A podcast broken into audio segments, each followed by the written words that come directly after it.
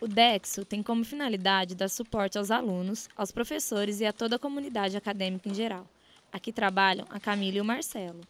Eles são responsáveis por lançar frequência de professores, fazer cadastro de bolsistas, secretariar reuniões do departamento e sanar as dúvidas do público.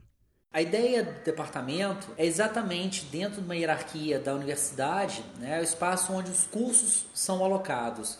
Os professores, então, ficam sob a responsabilidade desse departamento. Né? Então, todo semestre, quando é feito uma matriz de horário, a gente pensa também os professores que vão ser colocados.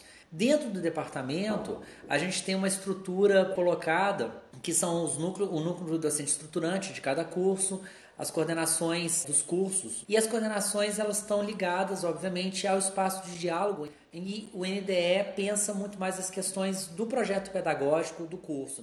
Agora que já conhecemos o Dexo, podemos ir a outro lugar que será muito utilizado por vocês ao longo do curso, o almoxarifado. Para chegar lá, devemos seguir mais um pouquinho pelo corredor e virar à direita na primeira entrada, logo no topo da escada.